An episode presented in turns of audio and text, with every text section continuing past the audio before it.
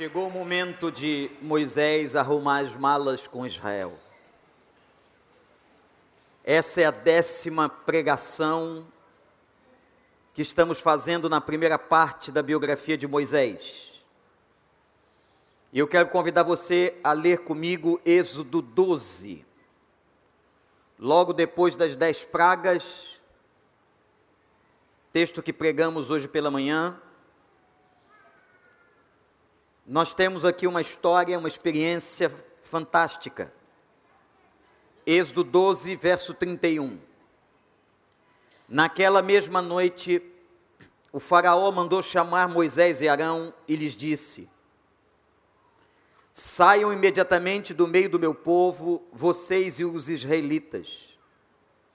Vão prestar culto ao Senhor como vocês pediram. Levem seus rebanhos como tinham dito e abençoem a mim também. Os egípcios pressionavam o povo para que se apressasse em sair do país, dizendo: Todos nós morreremos. Então o povo tomou a massa do pão, ainda sem fermento, e o carregou nos ombros, nas amassadeiras embrulhadas em suas roupas. Os israelitas obedeceram a ordem de Moisés e pediram aos egípcios objetos de prata e de ouro, bem como roupas.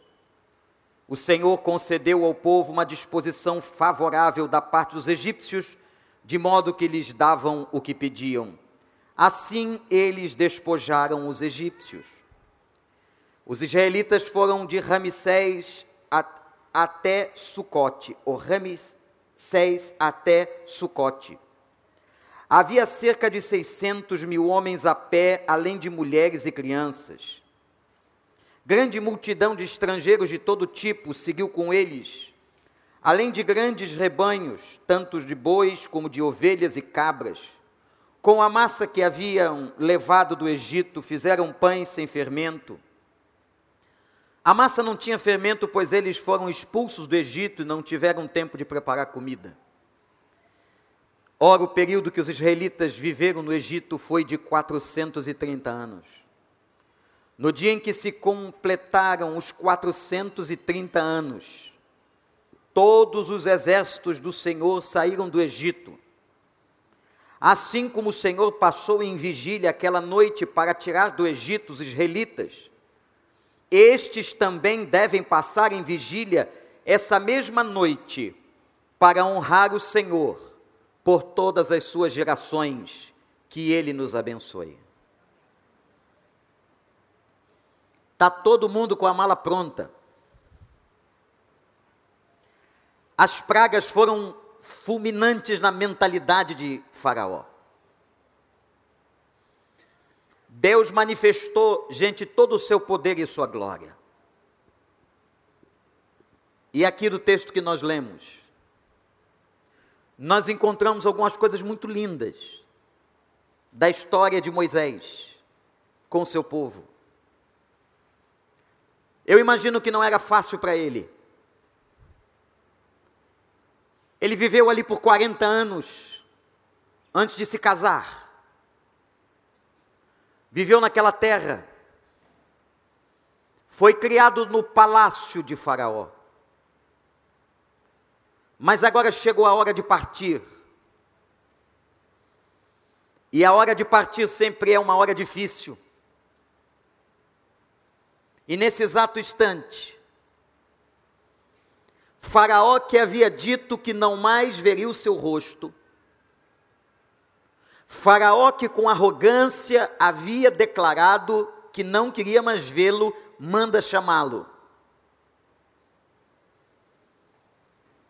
E quando Moisés e Arão comparecem na presença de Faraó, provavelmente Ramsés II, ele então diz a, a, a Moisés, e Faraó declara aos líderes: leve o teu povo daqui, para que vocês possam cumprir o propósito de cultuar ao Senhor. Eu não sei o que se passou na cabeça daquele homem. Nós não sabemos direito o que aconteceu interiormente na vida de Faraó. Mas ele aqui faz uma afirmação tão importante, gente. E essa afirmação importante não é só para o povo de Israel, é para nós. Porque aqui está grifado de maneira extraordinária o propósito da nossa existência. Nós fomos criados e vivemos para a glória do nome do Senhor. Aleluia. Nós fomos criados para ter comunhão com Ele. Cultuar a Deus é ter com Deus comunhão. Era assim que viviam Adão e Eva antes do pecado no jardim. Até que entrou o pecado e quebrou a nossa relação com Deus. E o pecado desfez essa comunhão. Mas agora em Cristo Jesus, a carta aos Hebreus é espetacular e dizer que em Cristo Jesus foi reatada esta relação e agora nós temos perfeito, completo e total acesso ao trono da graça. Louvado seja o nome do Senhor. Você pode, eu posso, nós podemos. E nós fomos criados para isso. Eu me lembro uns anos atrás, quando estava no endereço ali da Janário de Carvalho, que algumas pessoas desesperadas entravam na igreja à tarde, dia de semana. Isso se tornou muito comum ao longo de muitos anos.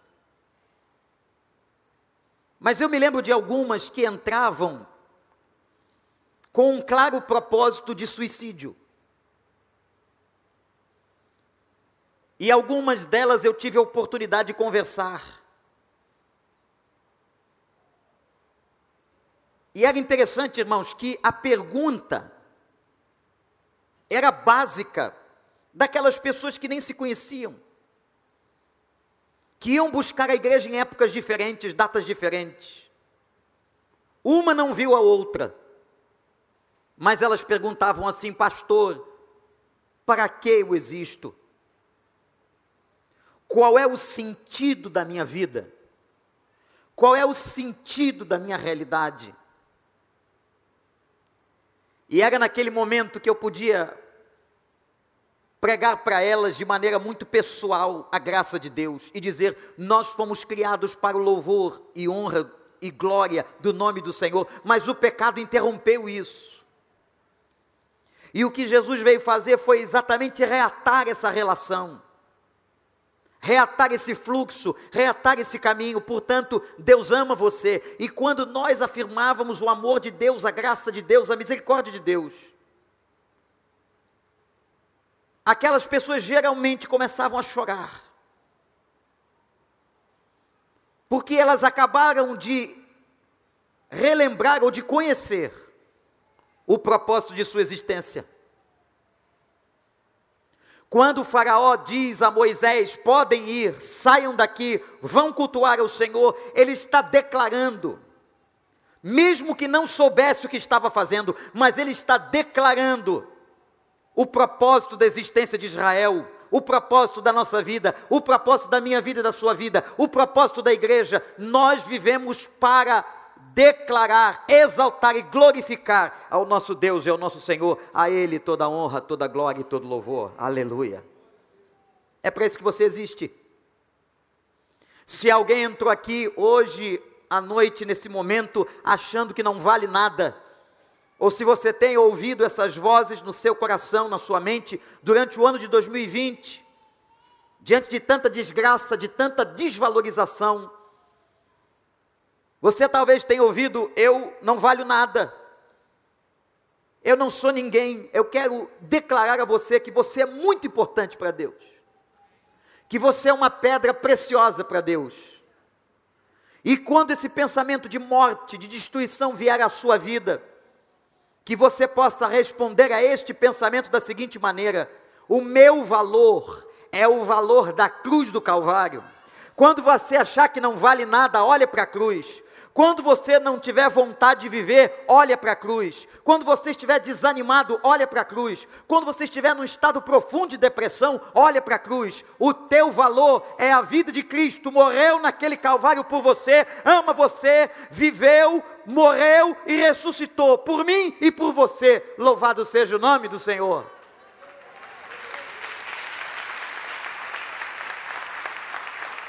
Aí Faraó diz assim: abençoe a mim. O que estava na cabeça daquele homem? Vocês vão sair, mas abençoem a mim. Se dá agora o início do êxodo. A palavra êxodo significa partida. Interessante. Essa mesma palavra, ou o mesmo sentido da palavra êxodo, é usado num diálogo entre Moisés, Elias e Jesus. Eu não sei se você sabia, se você conhece a Bíblia, mas Moisés esteve com Jesus. No famoso Monte da Transfiguração.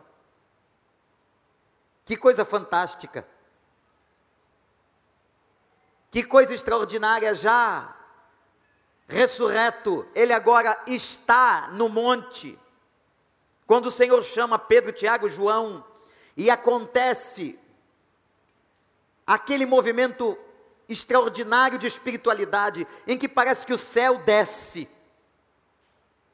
O texto declara que Moisés e Elias falavam com Jesus acerca do seu êxodo, da sua partida. A Bíblia não declara o conteúdo da conversa. Mas eu posso fazer uma imaginação a partir disso aqui. Talvez Moisés dizendo e Elias dizendo ao Senhor Jesus: Está chegando a hora da tua partida. Está chegando a hora mais difícil, mas vai em frente eu também enfrentei o Mar Vermelho e passei por ele. Eu também enfrentei momentos difíceis e passei por eles. Eu também chorei com Israel e nós passamos. E a palavra que está no Novo Testamento é como se Moisés e Elias confortassem o Senhor. Que coisa linda! Moisés e Elias confortando o Senhor, e Moisés tinha muita gente, muita experiência para confortar o Senhor. Jesus foi confortado por Moisés, porque Moisés passara todo tipo de dificuldade, experimentou ele também um êxodo, uma partida, um caminhar de 40 anos no deserto. Mas ele viu a glória de Deus viu o poder de Deus, viu a grandeza de Deus, viu a beleza e as maravilhas de Deus. Começa agora. Eles então fazem a mala. Os padeiros de Israel pegam a massa sem fermento, não deu tempo.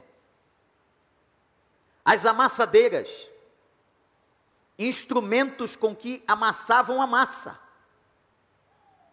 O texto diz: enrolam na roupa e vão saindo, naquela noite mesmo, naquela noite da morte dos primogênitos, logo em seguida, eles vão saindo. Mas eu pergunto a você, e você podia perguntar a mim, mas saindo para onde? Aqui está de novo uma imagem extraordinária do que é a vida cristã do que é viver em Deus, do que é viver pela fé. Viver pela fé é sair em obediência à voz de Deus, sem saber para onde estamos indo, mas com a certeza que Ele está nos conduzindo. Viver pela fé é a convicção de que, apesar de não conhecermos a estrada, nós sabemos que Ele vai nos levar em porto seguro, aonde Ele quer no centro da sua vontade. Louvado seja o nome do Senhor. Viva pela fé, ande pela fé. Foi exatamente assim que Deus fez com Abraão, agora está fazendo com Moisés. Saiam daí, porque eu vou dar a vocês uma terra que mana leite e mel, a terra que prometi por juramento e por aliança a dar aos seus antepassados, Abraão, Isaque e Jacó. Vai pela fé. Olha para mim, você que está aí em casa, você que está na internet, você que está aqui no templo. A ordem de Deus para você é vai. Deus tem algo novo para você lá na frente. Deus tem coisa boa para a sua vida lá na frente. Deus tem coisas ocultas para você. Receba isso em nome de Jesus. Caminhe pela fé. Não fique parado em 2020. Deixe o que ficou para trás. Prossiga para o alvo pelo prêmio da soberana vocação de Deus em Cristo Jesus, o nosso Senhor. Vai pela fé. Mas, pastor, eu estou desempregado, vai pela fé. Eu estou doente, vai pela fé. Eu estou sem saber o que fazer, vai pela fé. Eu não sei a estrada, vai pela fé. Vai pela fé. Repete comigo. Vai pela fé. De novo. Agora você vai dizer: Eu vou pela fé. Eu vou pela fé. Só as meninas. Tá fraco, meninas. O que, que é? Os meninos. De novo toda a igreja com força para a turma de casa ouvir: Eu vou pela fé. Pode sair daí, vai. Tá de noite, tá escuro, tem muitos corpos no Egito. Sabe como é que termina o texto anterior? Não havia, presta atenção no texto, não havia uma casa que não tivesse um morto porque cada um primogênito daquela família, daquela casa, morreu naquela noite. Havia pranto e choro em toda a terra do Egito. Irmãos, quando eu olho esse momento agora de pandemia, quando falava com a família que me referi hoje à tarde, chorosa, doída pela angústia de não saber se o seu ente querido volta para casa, de nós olharmos o nosso país com quase 200 mil mortos. Mais de um milhão e meio de pessoas morreram no mundo. Nós olhamos para esta cena e parece que ela está viva diante de nós. Nós temos nomes de mortos para todo lado. Mas o que nós vamos fazer, apesar das lágrimas, apesar da dificuldade, apesar até da escuridão do momento, nós vamos hoje mesmo, nessa noite, nesta hora, continuar andando, fazer o êxodo, partir pela fé no nome do Senhor Jesus Cristo. E eu vou te dar uma garantia aqui, que não é minha. É tão bom a gente dar garantia dos outros. Mas é muito melhor quando a gente dá uma garantia, pastor Clóvis, que vem do Senhor. Sabe o que acontece aqui, gente? Deus dá a Israel suprimento. Anota aí. O povo teve que sair rápido. Os egípcios apressando, eu imagino. A multidão de egípcios só não linchou Israel porque não podia estavam amedrontados, temerosos, esse povo, e por causa desse povo, dez pragas terríveis vieram sobre a nossa nação. Mas eles agora clamam: saiam daqui, saiam daqui. E aquela multidão de gente. Só que vai acontecer um negócio aqui muito interessante. A Bíblia diz que foram quantos anos de escravidão no Egito? 430 anos. Crianças nasceram, cresceram e morreram no Egito. Gerações e mais gerações morreram no Egito. E essas gerações, gente, eram todas escravas. Gerações que construíram aquela imensa nação com trabalho escravo. Mas agora acontece algo muito interessante. Os israelitas, por uma ordem de Deus, que veio ao coração de Moisés, eles começam a pedir aos egípcios objetos de prata e de ouro. E diz o texto, verso 35 e 36, que o Senhor, como que tocou o coração dos egípcios, e eles davam tudo o que os israelitas pediam. E desta maneira, diz a Bíblia, os egípcios foram despojados. Depois das dez pragas, agora muita riqueza, porque cada família de Israel chegava do vizinho e pedia prata, ouro, roupas e outros utensílios, e os vizinhos davam. Como Moisés havia dito a Faraó, não ficaria no Egito nem uma unha de todos os rebanhos. Eles saem agora carregados, gente, carregados. Era como se o Egito tivesse pagando e não pagava, não tinha como pagar os 430 anos de escravidão. Eles saem carregados. E sabe qual é a mensagem deste momento, desta passagem, desta hora? É o Deus supridor. Nós estamos aqui terminando 2020, um ano difícil. Que lá em março nós pensávamos como que nós vamos receber salários. Como que as nações vão poder ter condições de manter as pessoas? Como que os governos vão manter? Como é que nós vamos manter nossas crianças? Como é que nós vamos ter pão na nossa casa? Como é que nós vamos ter trabalho? Como estamos terminando o ano depois de dez meses e estamos afirmando, garantindo e dizendo: até aqui nos ajudou o Senhor, a nossa vida foi suprida. Você pode glorificar o nome de Deus, dizer isso. A nossa vida foi suprida. Por esse motivo, tínhamos que andar de joelhos por aí agradecendo ao Senhor. Você até teve luxo, meu irmão. Você teve até muito mais do que você precisava. É ou não é, gente? Quem aqui reconhece que teve mais do que precisava? Levanta a mão aí. Deus ainda deu mimos para você. Até um óculos novo a gente mandou fazer. Não foi não? No meio da pandemia, teve gente que consertou um monte de coisa no rosto, no corpo. Ganhou roupa nova, comprou sapato novo, pastor Paulo. Deu uma reformazinha na varanda. E você estava com medo de não ter o que comer, meu irmão você estava com medo do seu sustento, assim como Israel foi sustentado pelo poder do Senhor, eu declaro a você: o Deus que te sustentou em 2020 é o mesmo Deus que vai te sustentar em 2021. É o mesmo. Não temas, porque eu sou contigo.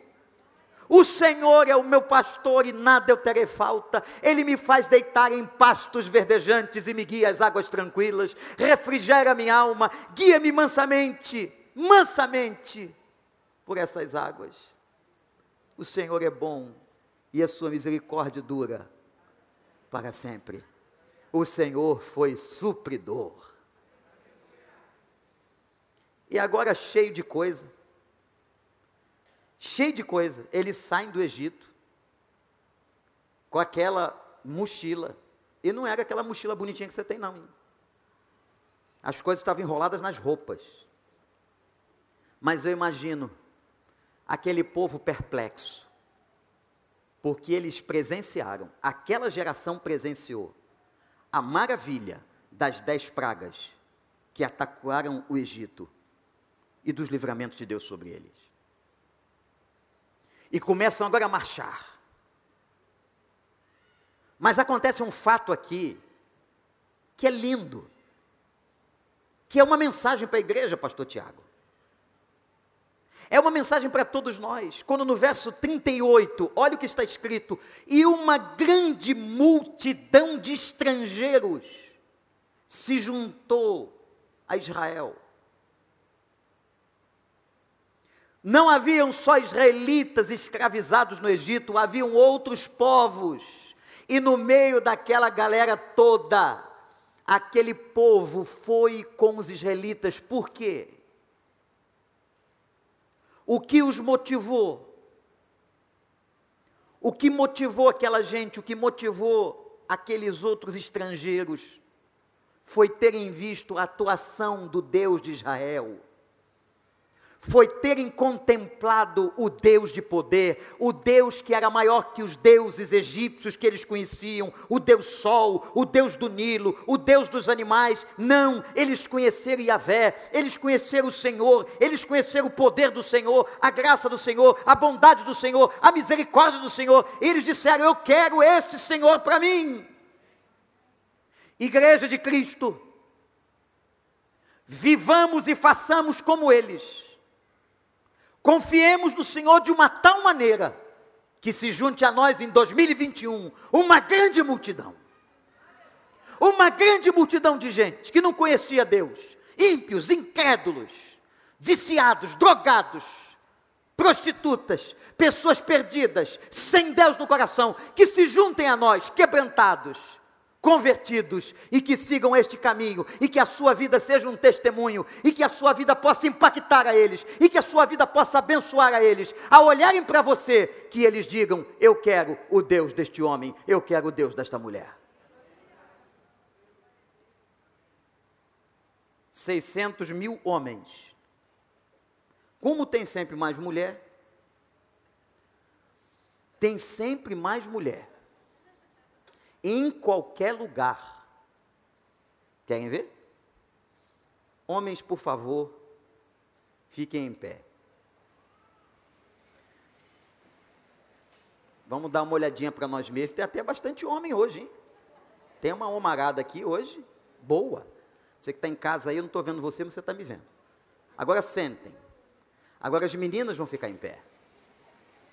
Olha o exército, dá até medo.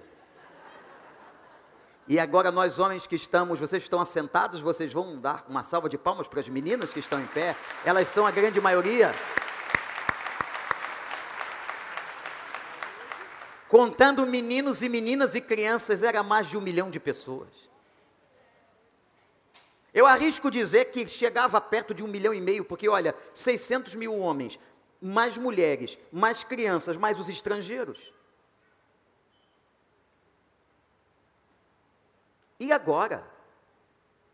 Carregando todos os presentes que receberam, levaram todos os rebanhos, diz a Bíblia. Foram pela fé naquele caminho, glorificando a Deus, e levaram seus bois, suas ovelhas e suas cabras. Sabe qual é o nome dessa marcha? É a marcha da libertação. É a promessa que se cumpriu. Meu irmão, minha irmã, tudo aquilo tudo aquilo que Deus havia prometido está se cumprindo agora nesse instante, no texto.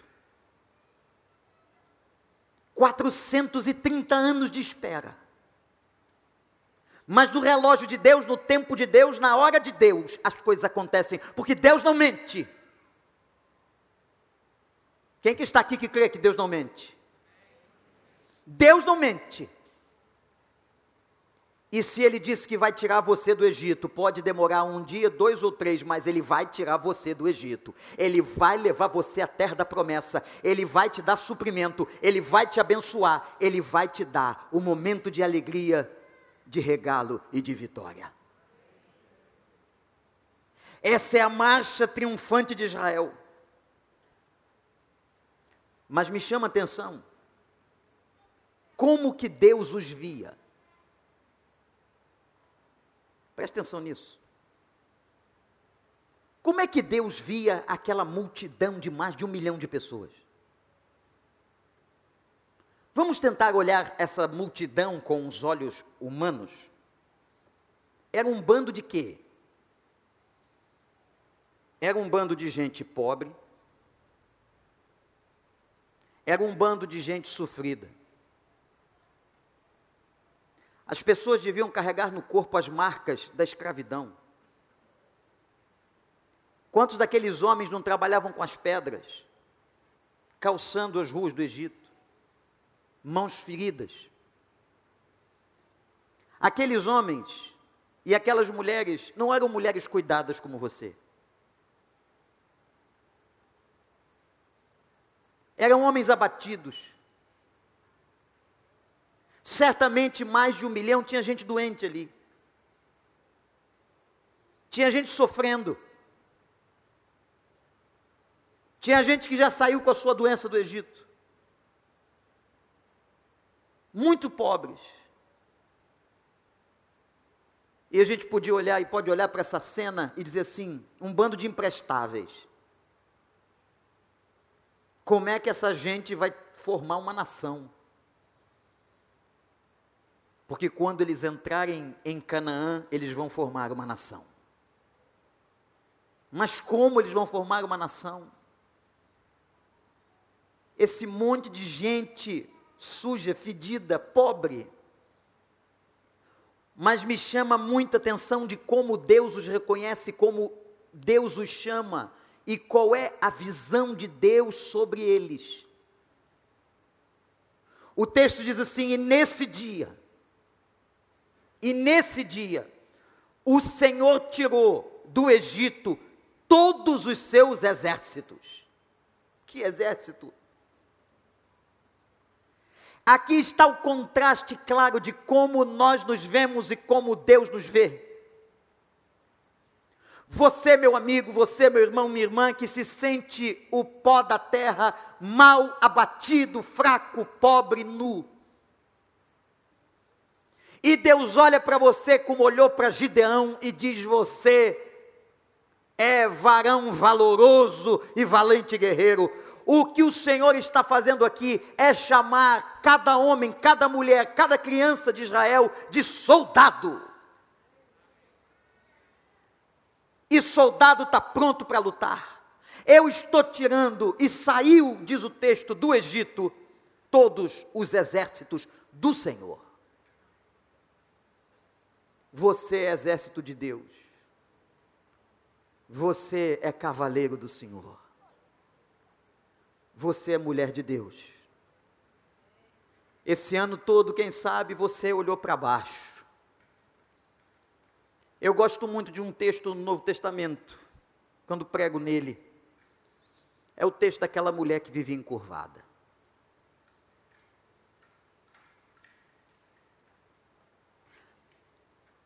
Lendo um comentário sobre aquele texto, há uma doença muito comum no leste europeu, em que uma massa rígida se forma na coluna vertebral de algumas pessoas e elas ficam quase a 90 graus. toda a parte de cima olha para baixo. E elas andam assim. Eu tinha acabado de passar a fronteira da Bulgária. E uma senhora, com pelo menos 70 anos, tinha essa massa e uma escoliose tão violenta que ela andava a 90 graus, caminhando na rua com uma bolsa. E eu me lembrei da mulher encurvada do Novo Testamento. Gente que passa a vida olhando para baixo. Gente que passa a vida toda sem qualquer perspectiva. Gente que não pode olhar para cima nem olhar para frente. E essa mulher encurvada do Novo Testamento entrava numa sinagoga. E por que, que ela entrava naquela sinagoga? Completamente torta, certamente desprezada, porque lá no fundo do seu coração havia uma esperança de que um dia, quem sabe um dia, a misericórdia de Deus olhasse para ela. E quem é que aparece naquela sinagoga naquele dia? que ela vai cultuar é Jesus. E Jesus identifica que ela tinha não somente uma massa nas costas, mas haviam espíritos que a perturbavam. E ela viveu tantos anos olhando para o chão. Ah, meu irmão, minha irmã, quem sabe você passou 2020 todo olhando para o chão, sem perspectiva, sem esperança, como uma mulher encurvada. E naquela hora, dentro da sinagoga, Jesus repreendeu e disse àquela mulher: A partir deste momento você está curada. E ela ficou completamente ereta. Louvado seja o nome do Senhor. O Evangelho faz isso com a gente. O Evangelho tira os seus olhos do chão e bota os seus olhos para cima. O Evangelho tira a tua mente de uma mente sem perspectiva e cria perspectiva na tua mente. O Evangelho transforma, o Evangelho levanta, o Evangelho motiva, o Evangelho faz com que você seja outro. É por isso que nós estamos aqui. O Senhor te transforma de uma pessoa pobre, cega e nua, numa pessoa em que Ele olha e diz: É meu soldado, é minha soldado, é meu, eu vou usá-lo, é meu exército, é minha vida, é minha bênção, morri por Ele, vou usá-lo onde quiser. Ele é servo, ela é serva valorosa. Caia por terra agora toda em curvatura Caia por terra agora nessa noite toda em curvatura. Se você trouxe para este lugar ou se você está em casa encurvado, não fisicamente, mas emocionalmente, espiritualmente, caia por terra agora e que Jesus que visitou a sinagoga visite você. E que o Cristo que colocou a mão nas costas daquela mulher coloque a mão em você agora. Que o vento do Espírito Santo bate aqui. Bata aí onde você está e que possa trazer renovo e refrigério, gozo e graça. E que você não seja mais reconhecido como uma mulher encurvada, como um homem encurvado que olha para o chão sem esperança, mas que você se levante e que você receba a palavra que o Senhor deu a Israel na saída do Egito, na hora do Êxodo. Vocês são parte do meu exército, vocês são exército, igreja de Deus.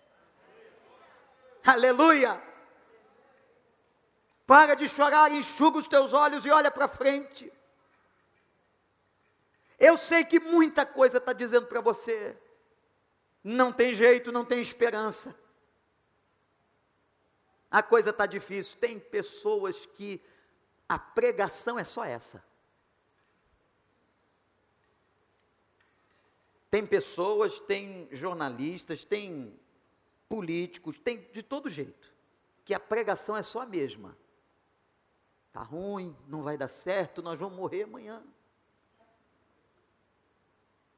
Não tem pão, vai ficar pior. Olha, eu quero dizer para você que a mensagem da Bíblia não é essa, não. A mensagem que está aqui, mandaram te entregar, é outra, é mensagem de esperança, é mensagem de graça, é a mensagem de Abacuque, quando ele diz ao povo: pode durar um tempo, mas a visão é para um tempo determinado, e eu vou fazer, eu vou libertar, eu vou trazer, eu vou restaurar, não importa, mas a vida do crente já é uma vida vencedora, nós somos mais do que vencedores em Cristo Jesus, nosso Senhor. Pode estar dando tudo errado lá fora, mas está dando tudo certo dentro do coração que tem a Cristo, dentro da vida que tem Jesus. Pode estar tá dando tudo errado lá fora, mas na nossa vida não.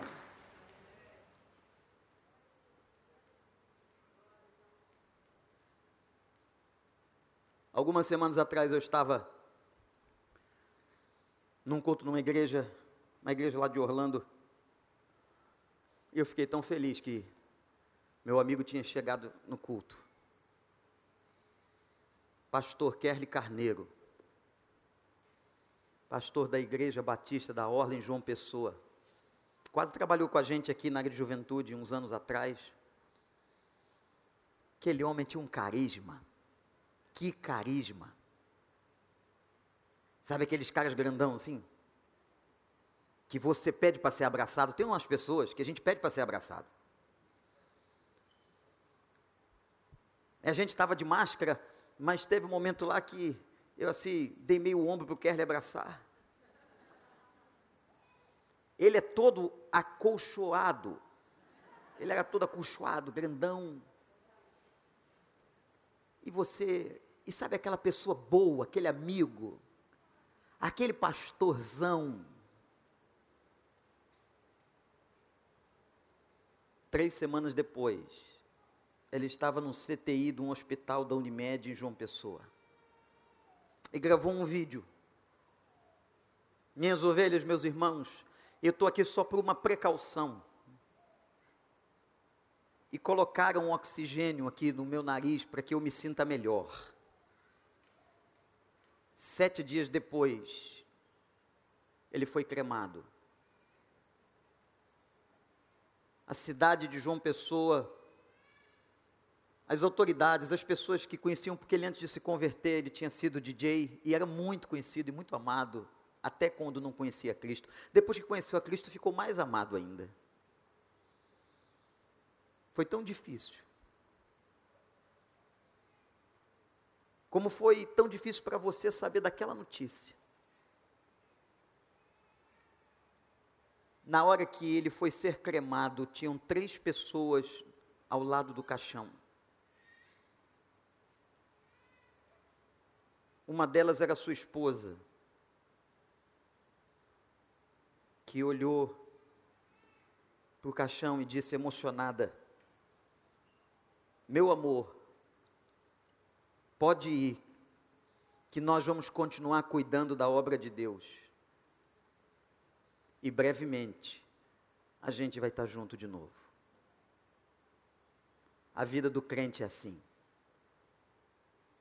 A gente pode passar a dor que for, a provação que for, a queimadura que for. Mas a gente sabe que no fim de toda a história, e no fim do Êxodo, vai dar tudo certo. E de que o Senhor, o Senhor vai abrir aquele banquete. Quando ele estava, o Senhor Jesus estava ensinando a ceia, ele diz: Vocês vão fazer isso até que eu volte. E eu mesmo vou ministrar, vai ter uma ceia, olha para mim, que não vai ser o pastor Tiago, nem Paulo, nem Joel, nem Clóvis, nem Marcos, nem Vander, não seremos nós que ministraremos, ele vai estar na cabeceira da mesa. Que dia! O dia da nossa vitória, quando sentarmos com ele aonde, como diz João lá em Apocalipse, toda dor vai cessar, todo sofrimento, todas as lágrimas dos olhos serão enxugadas. Israel, Israel está saindo de 430 anos de escravidão a caminho da promessa, porque Deus não mente. E que você hoje volte para casa, meu amigo, meu irmão, minha irmã, você que está em casa na internet, em qualquer lugar deste mundo, quem sabe até num hospital. Que você possa saber que você é exército valoroso do Senhor e que Ele está conduzindo você à vitória. E que no final das contas, todos nós vamos para casa com Ele. E lá na casa com Ele, Ele vai chamar a gente para a grande refeição. Senta aqui, porque acabou toda a tua dor acabou todo o teu sofrimento. Acabaram tuas incertezas. Eu enxugarei a lágrima, atarei a ferida, restaurarei o teu humor. Para sempre agora, essas coisas não entrarão mais na tua vida. Louvado seja o nome do Senhor. Queria que você orasse comigo. Mas que você olhasse para esse texto agora, de um Deus que te chama de soldado, de um Deus que não te vê como uma mulher encurvada, de Deus que te vê como pessoa de valor e vitoriosa. Nesse último culto, no último domingo de 2020, que você agradeça que você possa dizer assim: Pai, eu tive sustento, eu tive provisão. Não reclama, não. não vire murmurador, não. Se alegre no Senhor. E se você que está me ouvindo teve alguém como Kerly, pastor Kerly que ele levou para casa, fica tranquilo, porque ele está melhor que nós. Ele está nos braços definitivos do Pai. Ele já está sentado na mesa, esperando a gente chegar. Oh, coisa maravilhosa, Senhor. Como foi difícil esse ano passar por tantas águas. Como foi difícil para Israel ficar tantos anos ali na escravidão. Mas sempre tem um amanhã, sempre tem um novo dia, sempre há de raiar a luz da esperança. A vida cristã é um poema que tem muitas estrofes, talvez tristes, dolorosas, mas é um poema que termina em harmonia e que nos traz um sentido extraordinário de vitória. Essa é a vida cristã. Um dia nós leremos esse poema, quando toda a história acabar. E nós vamos repassar pelas horas difíceis que nos fizeram chorar. Mas nós vamos chegar ao final do poema e vamos glorificar o nome do Senhor, porque Ele nos tirou de uma vida encurvada para uma vida vitoriosa. Ele levantou os nossos rostos, Ele reanimou a nossa esperança. E se há um povo que está terminando 2020 com alguma gratidão no coração e com fé, esse povo é o povo de Deus. É o povo do novo Israel. É o povo do Senhor, é você, é você, é você. Que agora Deus está conduzindo e dizendo: vai para frente. Não volta para o Egito, não, vai para frente. Vai para frente que eu tenho terra nova. Eu tenho um rio novo. Eu tenho um pomar cheio de frutas para você. É bênção, é graça. Isso é o poema da vida cristã. E só pode ver esse poema. E só pode crer nisso quem vê o Senhor, quem confia nele. Eu queria que você abaixasse sua cabeça e orasse agradecendo a Deus. Louvasse a Deus. Apesar de todas as lutas pelas quais você passou, diga a Ele que você continua marchando e vai continuar marchando na graça. Agradece porque Ele tirou você da encurvatura.